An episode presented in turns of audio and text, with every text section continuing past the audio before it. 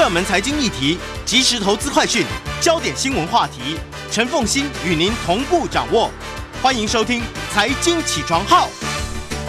Hello，各位听众，大家早！欢迎大家来到九八新闻台《财经起床号》节目现场，我是陈凤欣。回到今天的一周国际焦点。在我们现场是我们的老朋友，好久不见，台大社会科学院院长、政治系教授苏宏达苏教授，苏教授早。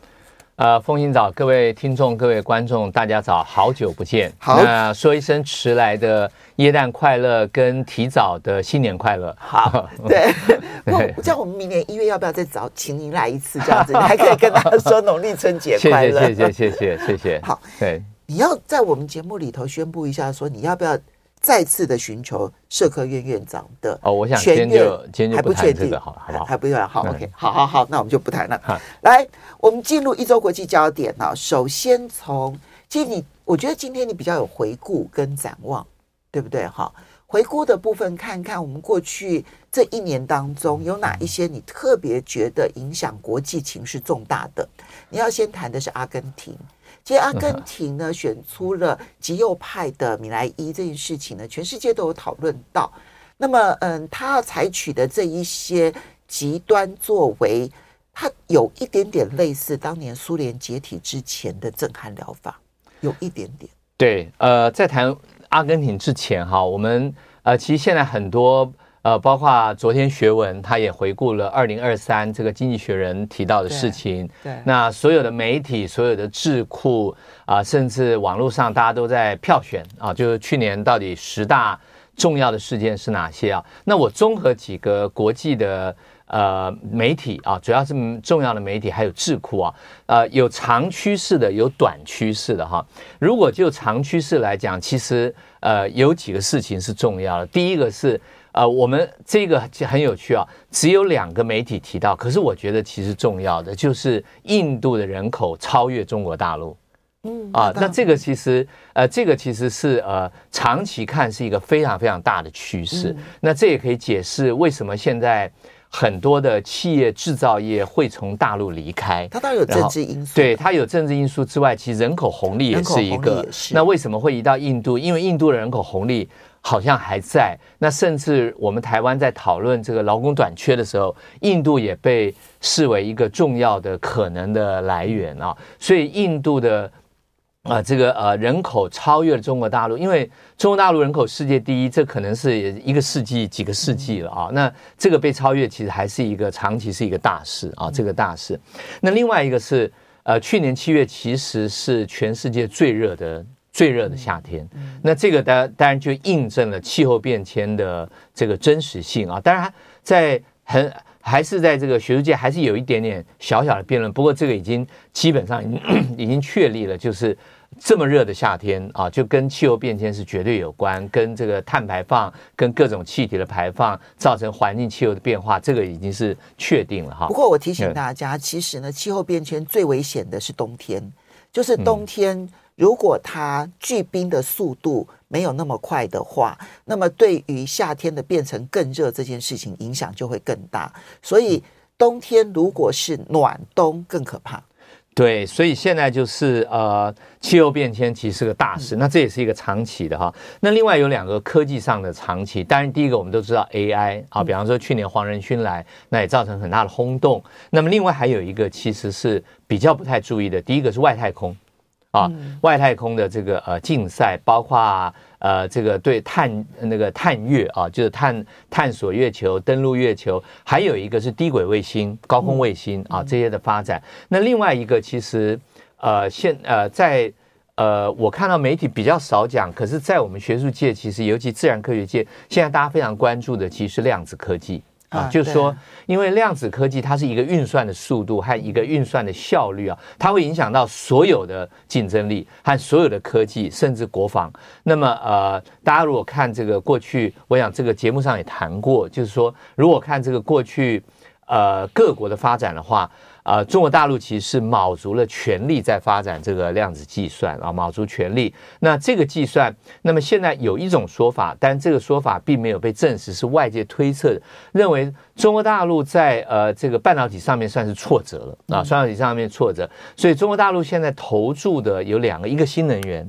一个就是量子科技，希望在这两个地方能够科技翻身啊，就这两个地方能够超越。呃，现在的西方国家，尤其是美国，然后能够能够领先啊，所以这个其实还是一个重要的。那另外一个呢是呃，另外一个是政治上的话，呃，其实就是民主的倒退啊，就是说呃，这个一般大家说民不民主啊，呃，虽然这个标准有争议，不过大家还是比较普遍使用美国自由之家的这个这个标准。虽然美国自由之家标准也被很多人批评，但是目前来讲还是一个在。呃，众多的这个标准里头，还是被拿来最常使用的啊。那民主啊、呃、退却呢，有几个现象。第一个就是在非洲的政变变多了啊，非洲尼日啦啊，非洲这个呃这个布基纳法索啦这个地方，这个嗯这个变多。那第二个就是极右派的兴起，就在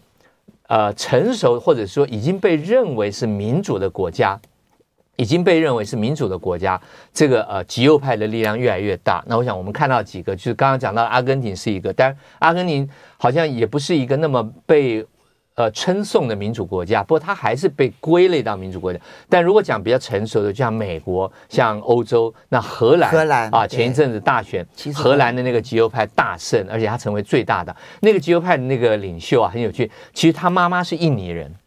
啊，所以他的头发其实。原来是黑色的，他是刻意去染成金黄色啊，所以这个就是一个，呃，这个其实也很值得探讨，就是说极右派的呃这种激主张激烈的人，主张这种种族主义的，很多时候他内心的世界是不是有一些有一些恐惧和有一些害怕，所以他反过来啊，就是要倡导这个，其实是在学理上很多的探讨了哈。那所以民民 主推荐，那还有一个就是说。呃，即使没有极右派的兴起，很多掌权的人，他开始透过各种的制度，在消灭反对势力或钳制反对势力。啊，那这个，比方说像这个呃，这样以色列，以色列的这个司法改革，像之前的波兰啊，在这个变天之前，波兰对。这个法官任命的这个钳制啊，那对反对党的这个辖制等等。然后像泰国虽然恢复了选举，可是实际上真正选出来这个赢的人不能当总理，那最后还是军方支持的人上来，那不要讲说印度莫迪对于内部的其他印度内地对于其他的少数民族，对于反对党的钳制，那包括现在呃印尼哈要选举，那印尼选举却发生一个插曲，就是乔科比的儿子啊，他的儿子要选这个副总统啊，要选副总统，但他只有三十六岁，规定是要四十岁啊，那因此后来呃法院就解释说，因为什么原因，所以他就还是符合资了，好像就他当过了市长，他当过什么，所以他符合宪法规定四十岁的基本精神。啊，所以他就选，那这些种种其实对于这个民主呀，呃，尤其自由、民主、宪政这三个是不可分的。只有民主只看到选举，只看到多数，那就产生暴力；那如果只看到自由，就产生混乱；只看到法律，就产生独裁。所以这三个不可。但现在看到的是，其实自由和宪政都受到钳制啊。那所以这是一个民主的部分。然后最后当然战争，大家就是以以哈的战争，还有是外高加索的战争啊，就是亚瑟拜然和亚。那个亚美尼亚这个双亚战争哈，其实那个战争呢，时间很短暂，那外界的关注点也非常的少，因为夹在俄乌战争，然后以及后来到了月年底的时候的这一个这个以巴战争，所以亚塞拜然跟亚美尼亚时间非常短暂，很快的亚美尼亚就认输了。其实那个大的背景的变化也很重要。对，而且重点是因为亚美尼亚是俄罗斯那个集体安全公约的成员，亚美尼亚向来就是倚仗的俄罗斯的资源，因为它是一个基督教国家啊。如果在各位熟悉这个基督教历史，就知道亚美尼亚是第一个以基督教为国教的国家啊，就是它算是最老的一个基督教国家。那呃，它其实啊非常倚仗，可是这次俄罗斯。嗯，做是呃，这个作壁上观没有支援他，所以他一下就溃败。那亚瑟拜然背后其实是有土耳其啊。那所以土耳其就在支持下，亚塞拜然本来就比较大，那后来就把这个地方吃掉，而且把这个地方就现在就占领了。哈，那这个地方也是有数十万人，也就是流离失所哈，被就是就是离开了这个亚塞拜然，然后到亚美尼亚，亚美尼亚的政府也因此下台了啊。所以这个是呃去年一年其实一些一些回顾了，那就就想一想，就去年还蛮动荡的啊，不管是不是去年是今年啊，今年对不起啊，还没过，你急着要送走二零二三年啊，突然突然这个不知道是不知道是在哪一年了啊，今年就想一想，其实是非常呃非常动荡啊，非常动荡，不管是政治，不管是这个气候，不管长期短期，其实都呃，我想历史如果回顾的话，会觉得这一年其实变化蛮多的。但苏老师会不会明年是更动荡的一年？哦，明年啊，就是因为我想，呃，这个你你也谈过几次啊，明年是超级选举啊，真的是从头到尾都在选举啊，从中华民国开始啊，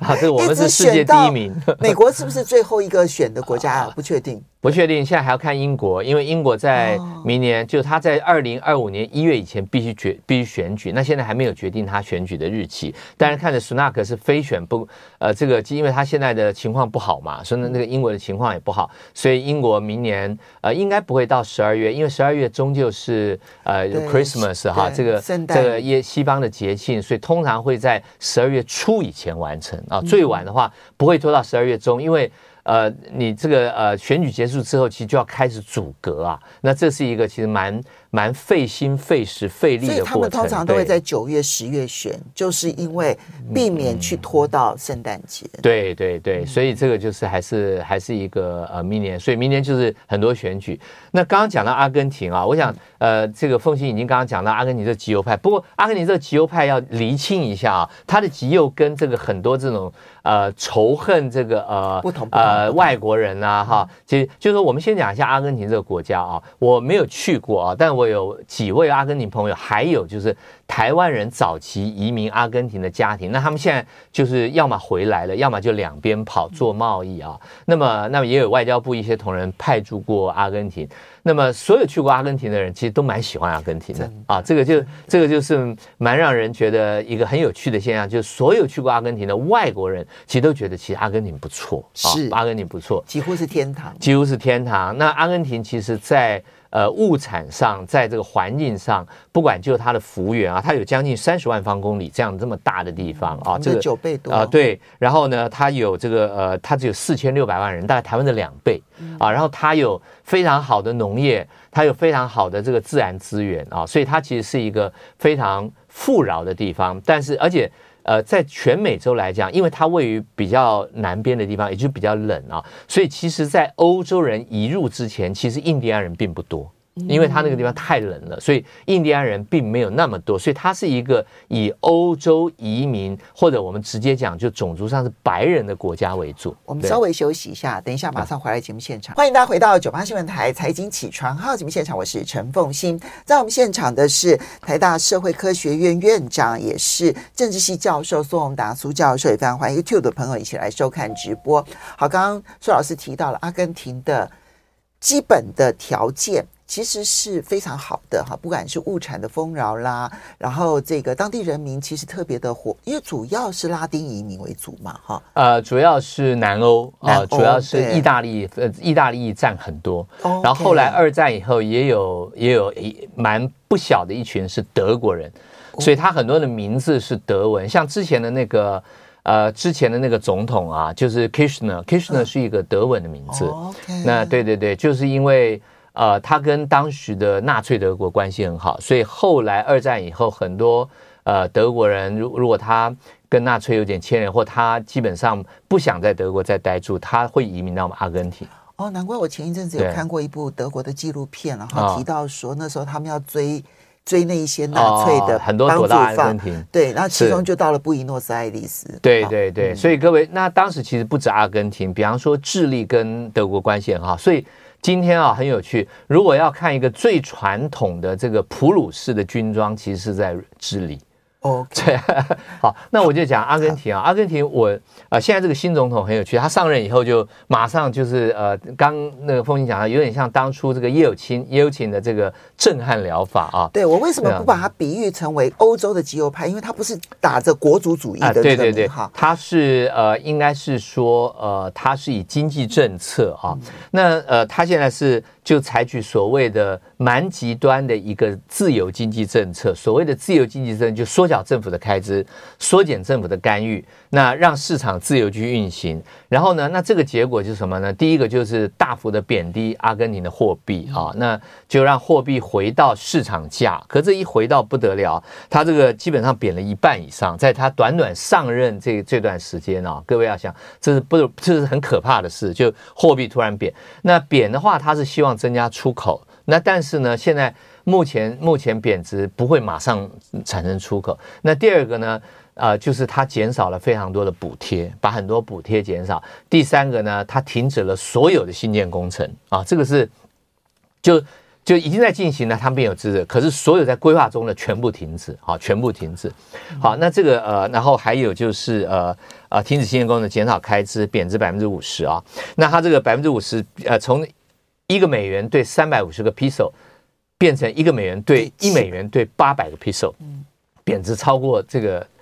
这个一半了哈，一半。那呃，那一般认为呢，呃，就大家都在讨论嘛哈，当然 IMF 就赞扬，为什么？因为他就用这个来还钱嘛，他之前就用这个来还。但是呃，我自己看，就阿根廷现任的总统、前任的总统、前前任总统啊，我我认为阿根廷的这个政治是个不幸。为什么是不幸呢？就是阿根廷的这个左右的对立啊，已经超出了传统呃我们在欧洲看到或者美国看到的这种两派的对立。那个什么意思呢？就是呃，他的左右都走上极端。嗯，就是说。他基本上，他不是那种仇外的极端，但是他是在国家政治经济政策上的极端。就是左派上来的时候，就大幅的给补助，大幅的增加呃这个政府的工作，大幅的这个捍卫他的这个 peso 啊，那用很多钱，然后最后就国家破产了啊，然后就开始向 IMF 求援啊等等。然后又因为呢，你大幅的补助，你很多位置啊，大概有七千个位置都是这些政府政治任命，那因此就产生严重的贪腐。那这是右派要改革，可是右派上来呢，他基本上基于这些人全部是前朝任命的所以，我一次就把他通通 fire 掉，不管他的能力怎么样。然后呢，所有他的政策我全部不买单，因为为什么呢？因为补助的对象都是左派的选民啊，补助的对象都是支持左派的，我为什么要补助？所以我就全部反过来。那最后的结果就是这个国家它的经济政策始终在左右摇摆。那而且是极左极右，就经济社会政策的极左和经济社会政策的极右。那这样的政策其实呃对一个国家长远来讲是不幸。那这里头我就要讲到，其实阿根廷有一个呃值得我们台湾警惕的地方，就是文官制度。它为什么会这样摇摆？就是它文官弱化。它政治人民越来越多，那政治人民越来越多，就会产生刚刚的现象，就是一个政党上台以后，他所有的人，包括国营企业吧，全部是新的一批人，然后呢，那下一批又是一批人，然后所有的政策就大摇摆，因为它中间已经没有一个专业而强的这个文官啊，来维持一个国家长期的稳定啊，所以我觉得这是阿根廷，我认为很值得我们警惕的地方。郭老师，其实我们也必须要警惕一件事情，就是说全世界实施。是总统制的国家，原本我们认为只有美国不会走向极端，不会走向对立，哈。但是现在就连美国也已经走向极端，也走向对立的时候，就总统制这一种啊，就是赢者全拿，然后输者呢，他们就试图在下一次的选举当中，然后反扑，然后诉求的就是更极端。你会发现说，几乎所有总统制的国家都会走向这一种对立，而且是极端对立。呃。我想，美国你到现在能够找到一个总统制国家是彼此之间可以有一个合作的吗？呃，应该这样讲哈，在这个政治学上啊，民主政治就是没有一百分，对啊，所有民主政治都有。都都会产生问题啊。那美国我称到大总统制哈，美国是大总统制。呃，美国应该是说我看到的啊，实施像美国，因为阿根廷制度完全是 copy 美国，对，好，很多中南美洲的国家都是仿效美国建立了三权分立，好，建立了联邦制度。但是为什么呃只有美国啊，就是整个来讲还是只有美国比较稳定、比较成熟？虽然现在美国也看来有问题啊，不过。目前看起来，美国的制度还是能够处理啊。那为什么中南美洲的这些总统制的国家最后没办法处理啊？有一个非常重要的原因，我就讲一个简单的分野，就是呃，美国是没有国营企业的。嗯，好，美国因为没有国营企业，所以它实施美国没有国营企业，不止没有国营企业，美国没有国立大学。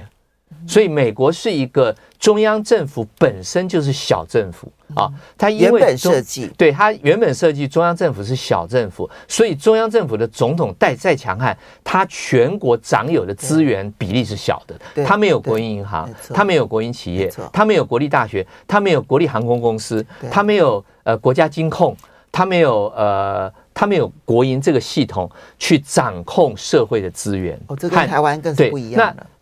中南美洲总统制出问题，一个原因就在这，就中南美洲它所有这个国家最重要的经济都掌握在国营企业里，所以像巴西就石油嘛，啊，所以呢，中南美洲实施大总统制的结果，就总统不但是政治上的总统，他还是最大的这个公司的董事长，他是这个控股公司的董最大的董事长。好，那这个其实就是就这个就必定产生问题，因为你同时掌握了。中央的权力，而且你掌握了所有的市场资源啊，就是说，那这个是一个美国跟其他十四大，所以我认为像美国这样的大总统制，其实在一个有国营企业的国家是危险的啊，在一个有国营企业家，现在完全没有国营事业的国家，也只剩下美国了啊，对，完全没有，完全没有，所以这个就是呃，所以就是阿根廷那就走向这样的一个悲剧了哈，对。当然，就是完全没有国营事业，它其实也有它的悲剧，就牵涉到就是公共资源上面公平啊，不是不是公共资源上面呢，它就会对于贫穷者特别的苛刻，是是，因为私营事业它就讲究的是利润，是，所以你就会使得它的那个贫富差距拉得更大，这个其实也是它的一个问题。不过，这个是一个很深很深的一个辩论了。不过，阿根廷呢，它。未来还会有一段很惨的一个苦日子，这是我们可以看的。呃，我觉得他可能一直是苦日子，因为他向来这个左右摇摆啊，摇摆到其实，呃，我认为这个国家已经已经呃没有办法没有办法呃走出这样的困局了。我我觉得这个是值得所有所有这个全世界警惕，因为这个他这个米雷他当选就他是一个经济学家嘛，他主张绝对自由经济。那坦白讲，这个就是赌一把。但他现在这样做，马上马上这个其实全国就动荡，而且贫穷人口就大幅增加，然后补贴又取消了。对，补贴取消，这其实是很辛苦的。那我们接着再来看到中东啊，其实非常吊诡的是，在十月七号哈马斯袭击以色列之前的九月二十四号还是二十七号，那么美国国安顾问苏利文还公开的说，现在中东呢是。这二十年来最和平的时刻，不过我们现在看到中东的动荡已经出现了。是这个呃，中东我想分三个呃，大概三四个四个层级来讲。第一个当然是以色列和巴勒斯坦冲突，或者在以色列官方坚持这叫以哈冲突啊，他们觉得说这是我们对付哈马斯，不是对付巴勒斯坦啊。那现在这个地方大概有两个呃两个呃，就说呃情况，就第一个其实。呃，以色列的政府能够持续多久啊？因为内塔尼亚胡的声望其实是呃，在战争之前其实他摇摇欲坠了，所以他当时拉拢了极右派。那但是呢，呃，在这个以色列的内部，其实他的声望是非常低，而且以色列是经历了好几次的选举。选出了总呃，这个才组成这个内阁，其实它内部的政治其实非常非常不稳定。之前其实你常上我们节目的时候，那时候就不断的我们就要去分析以色列啊，又改选了，然后又要重组政府了。对，那么好不容易选出一个把各派都集合在一起，然后目的就是要排除内塔尼亚胡的政府，但是他们撑的时间大概只有一年多而已。对，那所以就是说，那现在就是呃，一般看还有那，但是巴勒斯坦现在。他的政府也是遇到困难啊！就巴勒斯坦现在，大家如果看加萨走廊这个战争的事情，哎，巴勒斯坦自治政府在约旦河西岸完全没有声音，他基本上完全不在，他其实是一个重要的相关人是或当事人，可是在整个的这个呃这个呃这个战争的过程中，其实巴勒斯坦政府没有什么角色，他没有能力，对他完全没有能力，他完全没有能力。然后呃这里头还产生一个呃其实呃听起来是满脸难过，但是就是说因为这个以色列攻打了加沙。那所以呢，意思呃，我们稍微休息一下，等一下回来来看，来再看一看这里面所影响的巴勒斯坦。欢迎大家回到九八新闻台财经起床号节目现场，我是陈凤欣，在我们现场的是台大社会科学院院长，也是政治系教授苏宏达苏教授，也非常欢迎 YouTube 的朋友们一起来收看直播。好，我们先来看的是在这个嗯以巴战争，以色列跟巴勒斯坦，哈，就以色列希望把它缩小为哈哈马斯，但事实上。他的所有的军事行动是包括约旦河西岸的，啊，不是完全没有约旦河西岸上面他所采取的一些行动。第二部分是以色列政府到底能够持续多久？第三个部分是巴勒斯坦政府的角色。那另外还有一个就是说，加萨之后由谁治理啊？这个因为加萨之前其实巴勒斯坦自治政府已经完全没有办法治治理，是由哈马斯实际在这个统治这个加萨。那哈马斯的这个力量如果被消消灭的话，那现在谁来治理巴勒斯坦啊？这加萨这个地方。那第二个层级，其实现在很重要的是，原来在川普的时候所谋合的这个以色列跟三个阿拉伯国家的建交啊，亚伯拉罕协议。那现在就是已经遇到了呃阻力啊，这个阻力就是开始有呃像摩洛哥就发生了这个示威，就是说我们不要这个协议，这个协议让以色列杀害我们的弟兄啊，所以这个那这个协议会不会？呃，开始有人退出啊，等等，因为当时的这个呃，当时这个呃，川普他当时一个大中东的计划是透过这样协议，最后其实要让呃这个沙乌地阿拉伯啊来签署，最主要就是沙乌地阿拉伯。那但是后来没有成功。那也有人认为，这也可能是哈马斯发动这样恐攻的其中一个原因，就是要阻止就这些。呃，原来支持我的这些阿拉伯兄弟，结果竟然跟以色列现在妥协了啊！那那这个其实是对哈马斯来讲是非常担忧的一部分。那这是一个推测。那第三个呢，就是呃，以色列和回教国家，那最主要是两个国家，一个是土耳其，一个是伊朗啊。那他们土耳其跟以色列关系其实过去是相当不错的，他们的关系是非常非常好。但是呃，这个因为这个以哈战争，其实关系也关系也重挫啊。那最后当然是西方。和伊斯兰，那就是现在很明显红海的安全问题啊，就出来了。就是说，呃，伊斯兰这样的一个概念，伊斯兰兄弟、伊斯兰一家的这种普世的一个概念啊，它还是很有渗透力啊。就是说，它会让呃不在这个其实不是当事人的伊斯兰族群，在不同的地方开始对针对这个西方做出仇恨的动作啊。那这个最明显的，你看马来西亚是安华、嗯、是，所以这个就是。啊、呃，一个在呃以哈战争所联以产生的一个呃，算是一个文明的冲突和一个东西方的冲突。那嗯，好，这个事情呢，你可我们可以说亚伯拉罕协议应该是确定毁了吗？呃，应该没有啊，目前只是民间抗议，可是政府完全没有任何的动作表示啊、呃，比方说表示要修改啊，或者是有一些呃表示保留啊，对吧？目前没有，对，嗯、也没有召回大使。啊，也没有做出这些外交的动作啊，没有。对，好，这个是观察点。那你觉得这一场战争到底会持续多长的时间？哇，这个是大哉问啊！现在有一种说法说，以色列的目标是要让加萨人全部离开加萨。呃，这个我听过以以色列的极右派啊，真的极右派，因为他们认为那个全都是我的啊，巴勒斯坦地本来就是我的啊。那但是这个。呃，我所知道的以色列并不是大部分人或主流的意见，因为他们非常清楚，你不可能把那边两百多万人赶走啊。那还有约旦河西岸，你不可能把这些巴勒斯坦人，因为人家也住在这边几千年了，也或者是好长期的时间啊。所以呃，这个是蛮极端派的一个极端派的一个一呃一个认知。那呃，目前看起来以色列也不敢把这个当做一个目标了，这个也不敢。对，好。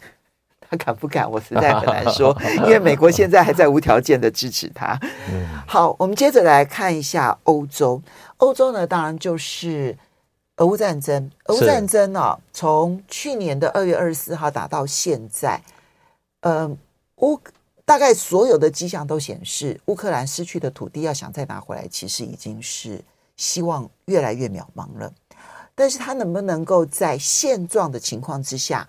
进入和谈的谈判桌？现在是到目前为止，乌克兰政府不肯。可是就经济财政上面来讲，乌克兰承受了极大的压力。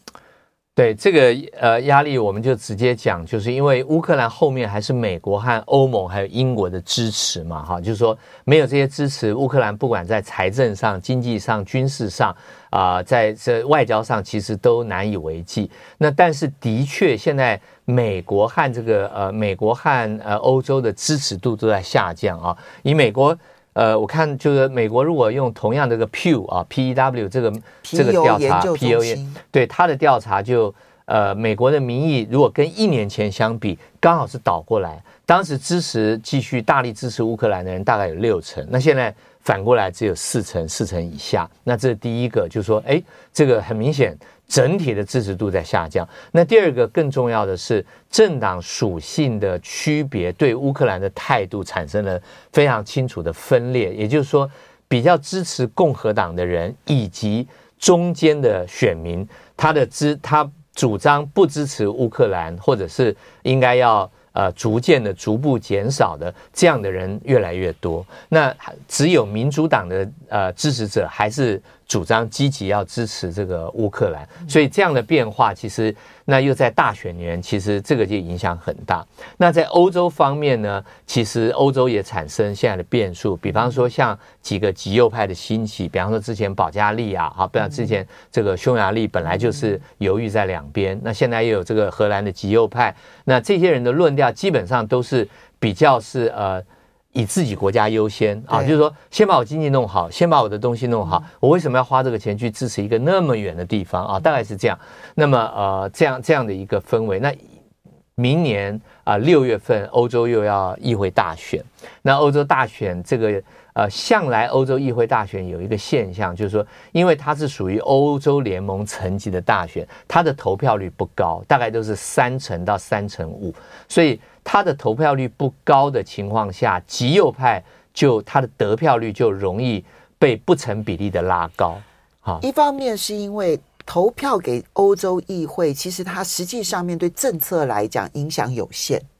对，就是各国的内部政策，它不是属于内政的，所以大家的投票意愿不高。没错，那大家要去投票，反而都是针对着欧盟如何去处理，比如说难民问题啦、移民问题啦这一类而去投票，它就容易让极右派特别容易煽动去投票。对，因为在呃选举里头有一个不幸的规则啊，就仇恨动员最动员。对啊，那所以那这种反移民啦，哈，然后呃，布鲁塞尔这个欧盟欺负我们呐，啊，他老是实施一些不合我们利益的政策，这样的一个论述就容易动员。那极右派就呃投票，极右派投票的人多，那因为整体投票率只有三成到三成五嘛，嗯、那极右派的人容易动员，所以。极右派通常在欧洲议会的选举里头，他的得票会不成比例高，就比他在国内要高。而现在我们看到所有的民调，包括像德国、法国这几个大国内部，其实极右派的政党他们的支持率是大幅度上升的。对，因为现在有欧洲有两个现象啊，第一个就是主流政党的这个示威啊，这个是很明显的。那第二个就是联合政府的不稳定。联合政府的不稳定就在于说，因为越来越从前都是大加小啊，就我一个大的加小，现在是小加小加小或中加小加小。那中加小加小或小加小加小，最后的结果就是你不断的要呃顾虑到会不会瓦解，不断的会害怕，所以不太敢做太。呃，太这个强的政策啊，这个是一个联合这样的情况，因为他没有一个主流的政党在主导，所以恐怕不只要观察欧洲欧嗯、呃、这个俄乌战争的一个结果，可能包括了欧洲议会明年的这个选举，其实还有很多选举，对对对对，三月份是普京要选举，看到荷兰都会选出极右派。我觉得全欧洲都非常的担心，是因为荷兰的经济还算不错哦，坦白说，而且向来荷兰是以开放著称，没错。好的，我们要非常谢谢苏宏达苏教授。